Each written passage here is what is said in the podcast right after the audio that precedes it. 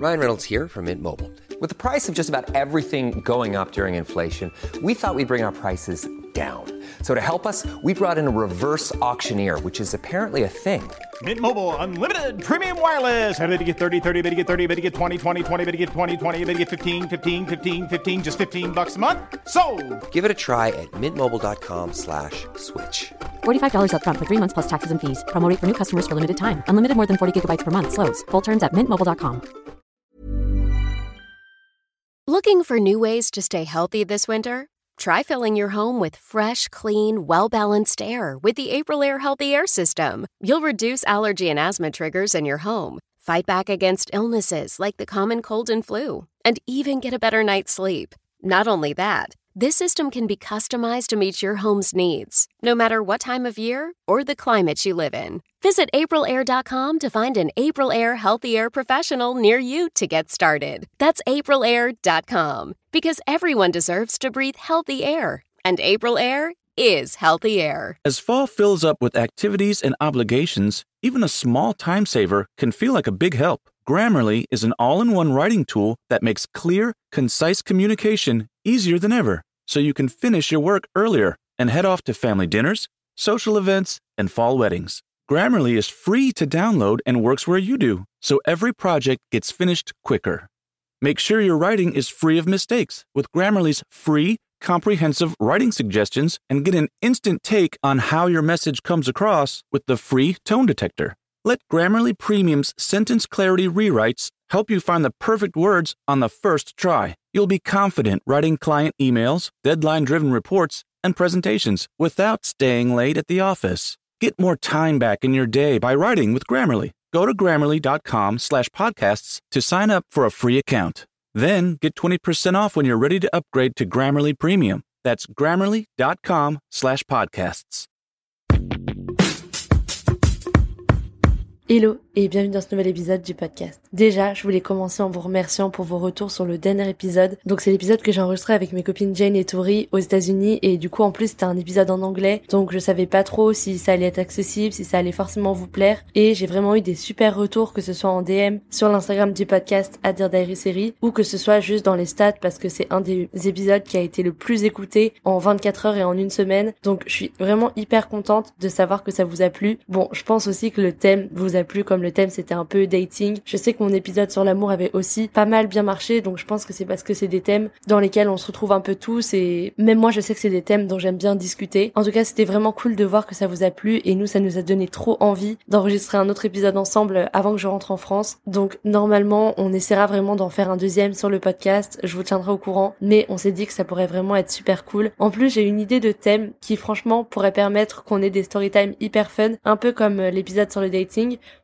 mais d'un côté avec une toute nouvelle perspective.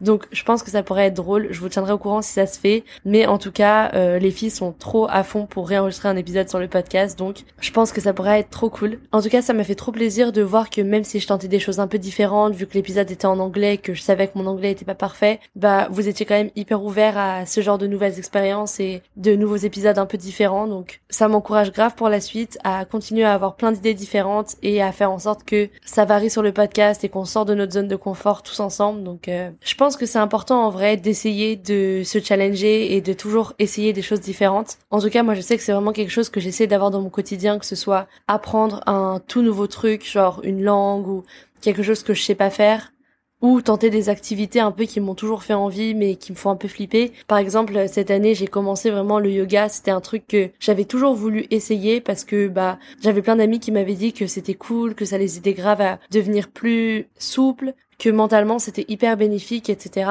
Et du coup, j'ai essayé cette année en m'inscrivant sur ClassPass qui en gros permet de faire un peu plein de studios différents. Et c'est trop cool parce que c'est dans les grandes villes donc il y a à Paris et il y avait aussi à New York. Donc j'ai pas perdu mes crédits j'ai pu les utiliser à New York. Et franchement je me suis rendu compte que c'était vraiment trop un truc que j'aimais. Donc je suis vraiment contente de m'être dit que j'allais tester. Surtout qu'avant j'étais un peu en mode bah quand même le yoga etc c'est cher. Et du coup c'est vrai que c'est cool de passer avec ClassPass parce que ça rend ça beaucoup plus raisonnable en termes de prix. Franchement surtout quand t'es étudiant ou quand t'es bah tu démarres dans la vie adulte comme moi et que tu peux pas trop te permettre de payer un cours à genre 40 euros Mais ouais, écoutez, je pense qu'on gagne toujours à essayer des trucs différents. Parfois, c'est des expériences où tu te dis, je retenterai pas. Genre, par exemple, le tout premier studio que j'avais fait à Brooklyn, c'était un truc un peu entre du pilate et du bar. Et en gros, le bar, c'est un peu comme des entraînements de danse classique, etc. Et c'est vrai que moi, c'est pas vraiment mon truc, mais je pensais que ça allait être un peu plus pilate. Mais là, je me souviens, j'arrive dans le studio et vraiment la fille, c'était genre le cliché du coach, euh, de la coach américaine, qui est vraiment en mode Let's go hose, get that booty working. Enfin, vraiment, j'étais mort de rire. J'étais en mode, elle nous parlait tellement, genre, agressive. J'étais en mode, ok, mon premier cours de sport que je fais aux US, vraiment le cliché parfait. Et du coup, je m'étais dit, je sais pas trop si ça va marcher, si je vais réussir à utiliser mes crédits classe pass ici. Et en fait, j'ai découvert un, un studio de hot yoga qui était genre à trois blocs de chez moi. Et en fait, c'est trop cool parce que c'est du yoga, mais la salle, elle est chauffée. Genre, il fait hyper chaud, il y a des bougies, etc. Et du coup, tu transpires grave et ça te met grave en, bah, un peu en difficulté et du coup, t'as vraiment l'impression de te surpasser. Enfin, franchement, j'avais jamais testé le hot yoga avant. On m'en avait déjà parlé et je m'étais dit, en vrai, ça me tente bien comme concept. Et maintenant, j'ai l'impression que depuis que j'ai testé le hot yoga, je sais pas si je pourrais refaire du yoga classique sans avoir ce côté un peu, euh, bah, de salle extrêmement chauffée, etc. parce que je trouve ça vraiment cool. En plus, là où j'en fais, ça s'appelle Y7 au cas où vous venez un jour à Williamsburg et que vous voulez faire un cours de yoga c'est à la fois hit et à la fois dans le noir. Du coup, c'est vraiment, je trouve, trop cool comme expérience. Enfin, clairement, j'y ai été trois fois en trois jours, donc c'est la preuve que je suis un peu addict au truc. Et aussi, surtout parce qu'il fallait que j'utilise tous mes crédits ClassPass que j'avais pas utilisé depuis mon traumatisme du cours du bar avant que ça se termine.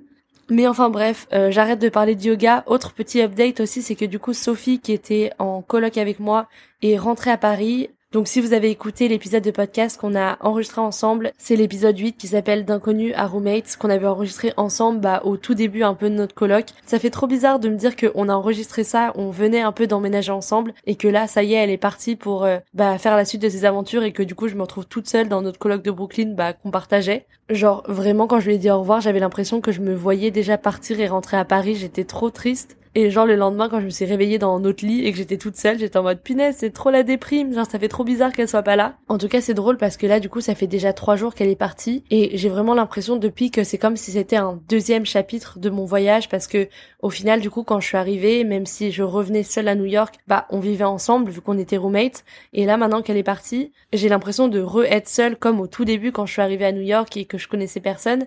Même si en soi c'est différent parce que la première fois que je suis arrivée, bah je connaissais littéralement personne et là, avec les huit mois que j'ai passé sur New York et là les deux mois que j'ai passé euh, depuis que je suis arrivée en octobre, bah j'ai vraiment l'impression d'être hyper entourée. En vrai, le premier jour quand je suis descendue de l'avion, la deuxième fois, j'avais déjà l'impression de revenir à la maison alors qu'en fait euh, je réarrivais seule une nouvelle fois à New York. C'est trop trop bizarre comme euh, comme expérience, mais je pense que c'est comme tout le fait de créer un peu tes marques euh, autre part, ça fait que quand tu reviens, bah c'est pas vraiment un endroit inconnu et t'as l'impression qu'il s'est passé genre littéralement deux semaines. Genre quand je suis revenue à New York, j'étais en mode mais j'ai l'impression que je suis partie il y a deux semaines alors qu'il s'était passé bah presque autant de temps parce que je crois que ça faisait sept mois en tout que j'étais rentrée à Paris avec l'été etc que le temps que j'avais passé à New York euh, avec mon stage et tout. Enfin bref, c'est drôle, ça fait un peu comme un nouveau départ dans le nouveau départ. Et ça m'a aussi fait grave réfléchir parce que ces derniers temps, j'ai pas mal réfléchi à la notion de solitude. Et c'est vrai qu'il y a un peu cette différence entre la solitude que tu choisis, c'est-à-dire quand t'as quelqu'un qui est là, mais que tu choisis, que t'as envie d'avoir un moment pour toi toute seule. Et la solitude que tu subis, on va dire un peu la solitude qui t'est imposée dans le sens où bah même si là t'as envie d'être avec quelqu'un, bah tu te retrouves tout seul comme par exemple la première fois quand je suis partie à New York ou là maintenant que Sophie est partie. Et c'est vrai que c'est drôle parce que moi je pense que je suis quelqu'un d'assez solitaire. Et même quand Sophie était là, en vrai, on était hyper indépendantes et on passait pas toujours toutes nos journées ensemble. Souvent, on passait genre une ou deux heures ensemble, puis après, on partait chacune faire des trucs. On avait toutes les deux notre travail aussi. On avait toutes les deux aussi des, des potes différents même si bon on s'entend hyper bien et qu'on passait quand même énormément énormément de temps ensemble. Et que du coup forcément maintenant quand je fais toute seule un peu nos petites habitudes genre aller au Variety Coffee de Chelsea ou, au Variety Coffee de Friday prendre nos petits cafés et bosser etc ça me fait trop bizarre d'être genre toute seule à la table et d'être en mode ah oh, finesse euh, il y a genre trois jours Sophie elle était avec moi et du coup je lui envoie une petite photo nostalgique en mode devine je suis où tu vois. Mais bon à la fois il y a un côté aussi qui est agréable c'est que du coup tu te retrouves toute seule et du coup tu reviens un peu à ta routine que tu fais sans être forcément influencé par une autre personne Parce qu'en vrai, forcément, même si moi et Sophie, on avait nos routines, bah, il y a des fois, on faisait des compromis pour se retrouver à certains endroits parce qu'on avait aussi envie de passer du temps ensemble et de profiter.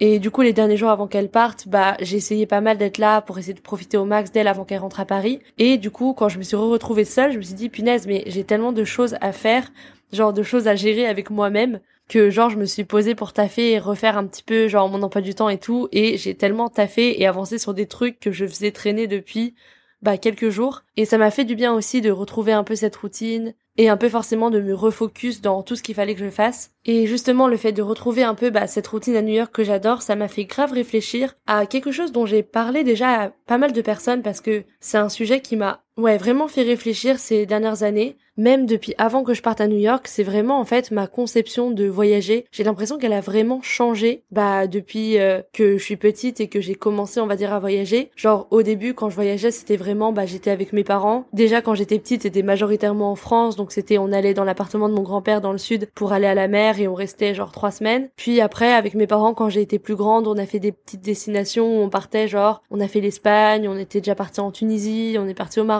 et du coup là c'était plus des voyages où bah on restait une semaine et on faisait plus de visites dans la ville, on se baladait, etc. Et du coup, c'est drôle parce que quand moi j'ai voyagé pour la première fois, j'ai l'impression que du coup, ma conception du voyage, c'était bah par exemple, tu pars à Londres pendant une semaine et du coup, forcément, t'as envie d'essayer de faire tous les points culminants, on va dire, genre London Eye, euh, Buckingham Palace, enfin un peu tous les spots touristiques, normal parce que tu te dis bah je vais pas retourner à Londres avant je sais pas combien de temps, donc forcément j'ai envie de voir les points d'intérêt de la ville, ce qui est grave normal. Et du coup, c'est typique le type de voyage où bah forcément tu vas en fonction de si t'es quelqu'un qui programme beaucoup ou pas, essayer un peu d'avoir un planning au moins juste dans ta tête pour forcément faire le plus de choses possible avant que tu partes et c'est drôle parce que en disant ça, j'allais limite dire rentabiliser le temps. Et en fait, je trouve que justement, penser au mot rentabiliser montre justement tout le problème dont j'ai envie de parler là dans cet épisode. Parce qu'en fait, c'est ça, j'ai l'impression que le voyage aujourd'hui pour beaucoup de monde est comme ça l'était pour moi aussi jusqu'à, je pense, en vrai, ça doit pas faire longtemps que j'ai un peu changé ma façon de voyager. Je pense que ça doit faire deux ans. Mais avant, pour moi, c'était vraiment ça. C'était, bah, j'allais quelque part, j'avais une liste de tous les trucs un peu à voir, à faire, à manger, et j'essayais de en faire le plus possible tous les jours. Et limite, si, bah, voilà, si je me réveillais pas à 8 heures le matin pour être euh, déjà dans la ville en train de marcher, j'étais en mode, bah, je suis en train de perdre mon temps. Et je pense pas que c'est mauvais dans le sens où c'est normal. Euh, on peut pas tous se permettre de voyager pendant je sais pas combien de temps. Et forcément, si tu peux te permettre que d'avoir une semaine euh, avec ton travail pour partir, je sais pas, dans un autre pays, bah tu vas vouloir en profiter dans cette semaine et voir tout ce que tu peux. Mais c'est vrai que, je sais pas, je trouve ça un peu dommage avec le temps de me dire que bah voilà, je prends une semaine pour partir quelque part et en fait je vais un peu passer ma semaine à courir partout, aller de spot touristique en spot touristique, probablement prendre la même photo que toutes les autres personnes qui sont venues avec moi à cet exact same spot et forcément je vais me créer des, des bons souvenirs mais je sais pas, avec le recul, je me suis demandé est-ce que c'est vraiment le genre de souvenir que j'ai envie de de rapporter avec moi en fait. Je sais pas si ça résonne un peu en vous ce que je suis en train de dire, ça se trouve je suis genre totalement à côté de la plaque et je sais pas, c'est pas du tout votre ressenti à propos de ça et c'est hyper prétentieux de ma part de dire ça, mais je sais pas, j'ai vraiment l'impression que ce que j'ai envie de voir d'une ville avec le temps et en grandissant, ça a vraiment changé. Et j'ai l'impression que ce qui m'intéresse plus maintenant, c'est voir un peu comment bah les gens ici vivent, genre qu'est-ce qu'ils mangent, c'est quoi un peu une journée type pour eux, enfin limite un truc que j'adore par exemple quand je voyage quelque part, c'est genre si je reste une semaine, bah justement pouvoir avoir le temps de me poser et de faire des courses, aller le matin si j'ai un peu de taf à faire, me poser dans un coffee shop et bosser un peu sur ce que je dois faire et un peu avoir cette espèce de sentiment que je vis le truc en mode local plutôt que bah tous les matins je me réveille pour un peu courir partout. Après, je pense que forcément moi j'ai ce discours là parce que comme j'ai un travail qui me permet Progressive is America's number one motorcycle insurer, so we understand motorcycles. No, really, we have a bike translator. Okay, so this bike feels like he's capable of a little more than just trips to the convenience store. Oh, also, he wants to let you know that you can buy a gallon of ice cream instead of a pint every time. Those are his words. So he said roughly like, blink the last wheel. It doesn't really translate, but the way he said it was super funny. Get 24 7 roadside assistance with Progressive. Progressive Casualty Insurance Company and affiliates. Roadside assistance subject to policy terms and limits and may require comprehensive coverage. You say you'll never join the Navy. Never climb Mount Fuji on a port visit. Or break the sound barrier. Joining the Navy sounds crazy. Saying never actually is. Learn why at Navy.com. America's Navy, forged by the sea. Are you looking for new ways to maintain a healthy lifestyle this winter? You already exercise regularly. Feed your family the best foods and drink filtered water. But have you thought about how the air you breathe at home affects your health? That's where April Air comes in. With solutions like the April Air Healthy Air System, you can fill your whole home with fresh, clean, well balanced air. You'll reduce allergy and asthma triggers in your home, fight back against illnesses like the common cold and flu, and even get a better night's sleep. Not only that, this system can be customized to meet your home's needs, no matter what time of year or the climate you live in. Visit aprilair.com to find an April Air Healthy Air professional near you to get started. That's aprilair.com. Because everyone deserves to breathe healthy air, and April Air is healthy air. Un peu de bosser de partout, bah, je peux techniquement bosser quand je suis en vacances, alors que des personnes qui peuvent pas bosser quand elles sont en vacances, forcément, elles vont pas aller gaspiller ce temps qu'elles ont dans leurs vacances pour aller bosser ou faire quoi que ce soit. Mais en fait, je pense pas tant que le problème ce soit de vouloir faire plein de choses et de voir tout ce que tu peux voir de la ville, parce que je pense que c'est le but que tout le monde a en voyageant et c'est totalement normal de vouloir profiter au maximum avant de partir. Mais je pense que c'est peut-être plutôt la pression en fait qu'on se met à se dire, bah punaise, si j'ai pas vu ce spot là alors que je suis venue et que c'est vraiment un truc central, genre je sais pas, j'ai pas vu la Statue de la Liberté alors que je suis venue à New York, ça craint. Et en fait, je pense que ça c'était un truc que je ressentais avant quand j'étais plus jeune. Et aujourd'hui je suis un peu en mode bah forcément j'ai envie de voir des trucs touristiques, genre si je vais à New York, je vais avoir envie de voir l'Empire State Building, je vais avoir envie de voir le Brooklyn Bridge, je vais avoir envie d'aller me balader dans Central Park, mais je pense que c'est pas grave si bah vous avez fait ça et que vous avez pas eu le temps de monter en haut du World Trade Center,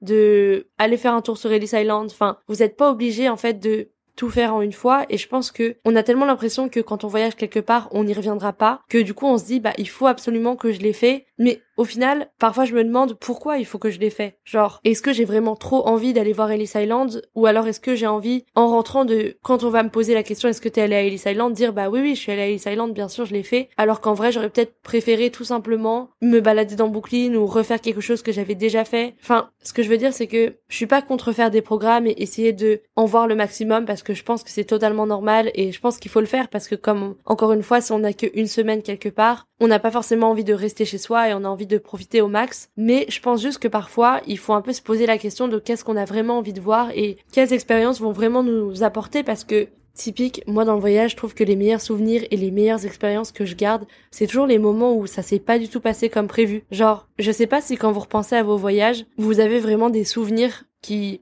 vous marquent plus que d'autres, mais moi je vous jure que c'est toujours les moments où il nous est arrivé un truc qui était pas du tout prévu sur le programme, genre typique horrible, quelqu'un fait une intoxication alimentaire, tu peux être sûr que pendant dix ans, à chaque fois qu'on sera à un repas de famille et qu'on racontera le voyage, on mentionnera cette anecdote. Alors forcément, on n'a pas envie de ramener des anecdotes qui sont horribles comme ça, on a envie de ramener des anecdotes qui sont fun et cool, mais ce que je me demande juste, c'est que j'ai l'impression que souvent, les souvenirs que les gens ont de leur voyage et racontent de leur voyage, c'est rarement, bah ouais, on est allé à cette place touristique, c'était canon. À moins que ce soit vraiment genre une vue de fou, genre par exemple quand t'es en haut de l'Empire State Building et que t'as la vue sur tout New York, etc. Mais je sais pas, je vois rarement quelqu'un qui me dit ouais je suis allé à Piccadilly Circus pendant mon voyage à Londres et c'était vraiment le point culminant du trip. Enfin, je sais pas, vraiment, c'est juste une réflexion. Mais euh, par exemple, trop drôle, quand ma sœur était venue me voir à New York, euh, elle était venue me voir l'année dernière, juste après Noël, donc pour le Nouvel An en fait, et il leur est arrivé un truc. Franchement, je pense qu'elle va me tuer si je raconte ça dans le podcast, mais c'est tellement drôle que je me sentirais mal de garder ça pour moi, honnêtement. Du coup, désolé d'avance, euh, Alexia et Céline, mais je vais balancer cette anecdote dans les minutes qui suivent.